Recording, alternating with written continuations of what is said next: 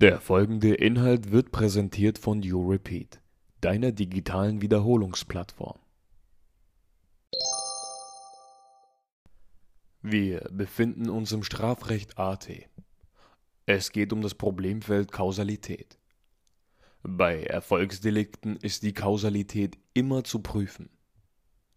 Nach der Conditio sine qua non oder Äquivalenzformel ist eine Handlung kausal für den Erfolg, wenn sie nicht hinweggedacht werden kann, ohne dass der Erfolg in seiner konkreten Gestalt entfiele.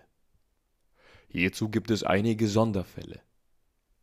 Erstens die alternative Kausalität oder auch Doppelkausalität. Hierbei führen beide Handlungen zu demselben Erfolg. Dabei hätte jede der Handlungen für sich allein diesen Erfolg auch herbeigeführt. Die Äquivalenztheorie funktioniert hier nicht, da die Handlung hinweggedacht werden kann, ohne dass der Erfolg entfiele. Diese doppelte Verneinung ist bisschen kompliziert. Das heißt einfach nur, wenn man hier die eine Handlung hinwegdenkt, tritt der Erfolg trotzdem ein wegen der zweiten Handlung. Die Kausalität wäre also zu verneinen. Das ist aber absolut unfair, weil dann beide Täter nicht strafbar sind, weil eben die Kausalität bei beiden entfällt. Deshalb wird die Äquivalenztheorie dahingehend abgewandelt, dass jede Handlung als kausal zu betrachten ist. Fallbeispiel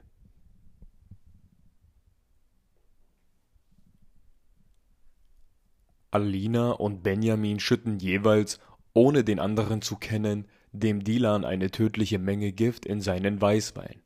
Dilan stirbt. Beide Gifte wirken gleich schnell. Die Frage ist jetzt, welche der Handlungen war kausal für Dilans Tod?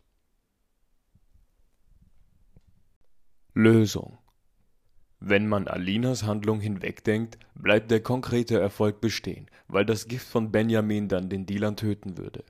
Nach der Äquivalenztheorie liegt also keine Kausalität vor. Dasselbe gilt allerdings auch für Benjamin. Wenn man seine Handlung hinwegdenkt, bleibt der konkrete Erfolg noch bestehen, weil Alinas Gift den Dealer töten würde. Hier entfällt dann auch die Kausalität. Da beide nicht strafbar wären, wird die Äquivalenztheorie dahingehend abgewandelt, dass beide Ursachen kausal zu betrachten sind. Zweitens. Kumulative Kausalität. Hierbei wird der Erfolg nur durch das Zusammenwirken zweier Handlungen herbeigeführt. Jede Handlung für sich hätte hierfür nicht gereicht.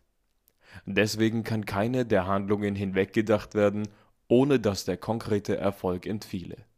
Auf Deutsch, wenn man eine der beiden Handlungen hinwegdenkt, dann entfällt auch der konkrete Erfolg. Eine Kausalität wäre nach der Äquivalenztheorie gegeben Hierzu ein kleines Beispiel. Alina und Benjamin vergiften, jeder für sich, Dilans geliebten Weißwein. Beide wissen aber nicht, dass die jeweilige Einzeldosis für sich genommen nicht tödlich wirkt. Erst durch das Zusammenwirken beider Giftzugaben ist der Dilan gestorben. Eine Kausalität für Alina liegt vor. Würde man ihre Handlung wegdenken, dann würde der konkrete Erfolg, also Dilans Tod, auch entfallen. Eine Kausalität für Benjamin liegt auch vor, denn wenn man seine Handlung hinwegdenkt, dann würde der Dilan wegen der zu geringen Giftmenge der Alina auch nicht sterben. Drittens.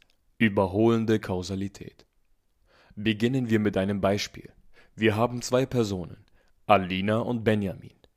Alina ist bereits in der Handlung und ist kurz vor dem Taterfolg. Aber noch bevor sie den Erfolg herbeiführt, handelt der Benjamin etwas früher und bewirkt somit selbst den Erfolg. Benjamins Handlung hat die Handlung der Alina überholt. Eine Kausalität wäre nach der Äquivalenztheorie nur für Benjamins Handeln gegeben. Denn Reserveursachen bleiben nach dieser Theorie außer Betracht. Das heißt, es ist egal, ob Alina den Dilan getötet hätte, weil dieser bereits von Benjamin getötet wurde. Alinas Handlung ist hier die Reserveursache. Ähnlich ist es bei viertens, der abgebrochenen Kausalität. Hierbei unterbricht das Handeln des Benjamin die Handlung der Alina. Das Ergebnis ist das gleiche. Nur Benjamins Handeln ist kausal für den Erfolg.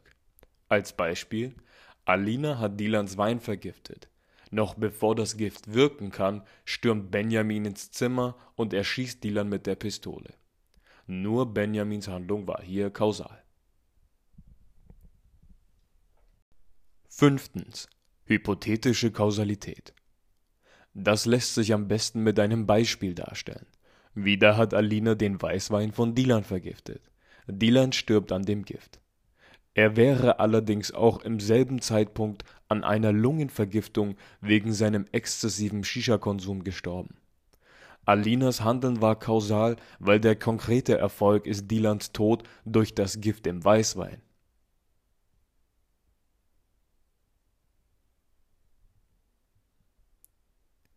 Das war es zur Kausalität. In der nächsten Einheit kümmern wir uns um die objektive Zurechenbarkeit. Wenn ihr Fragen habt, könnt ihr uns natürlich gerne schreiben.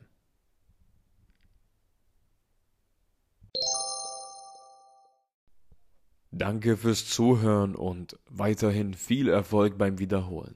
Herzlichst, You Repeat.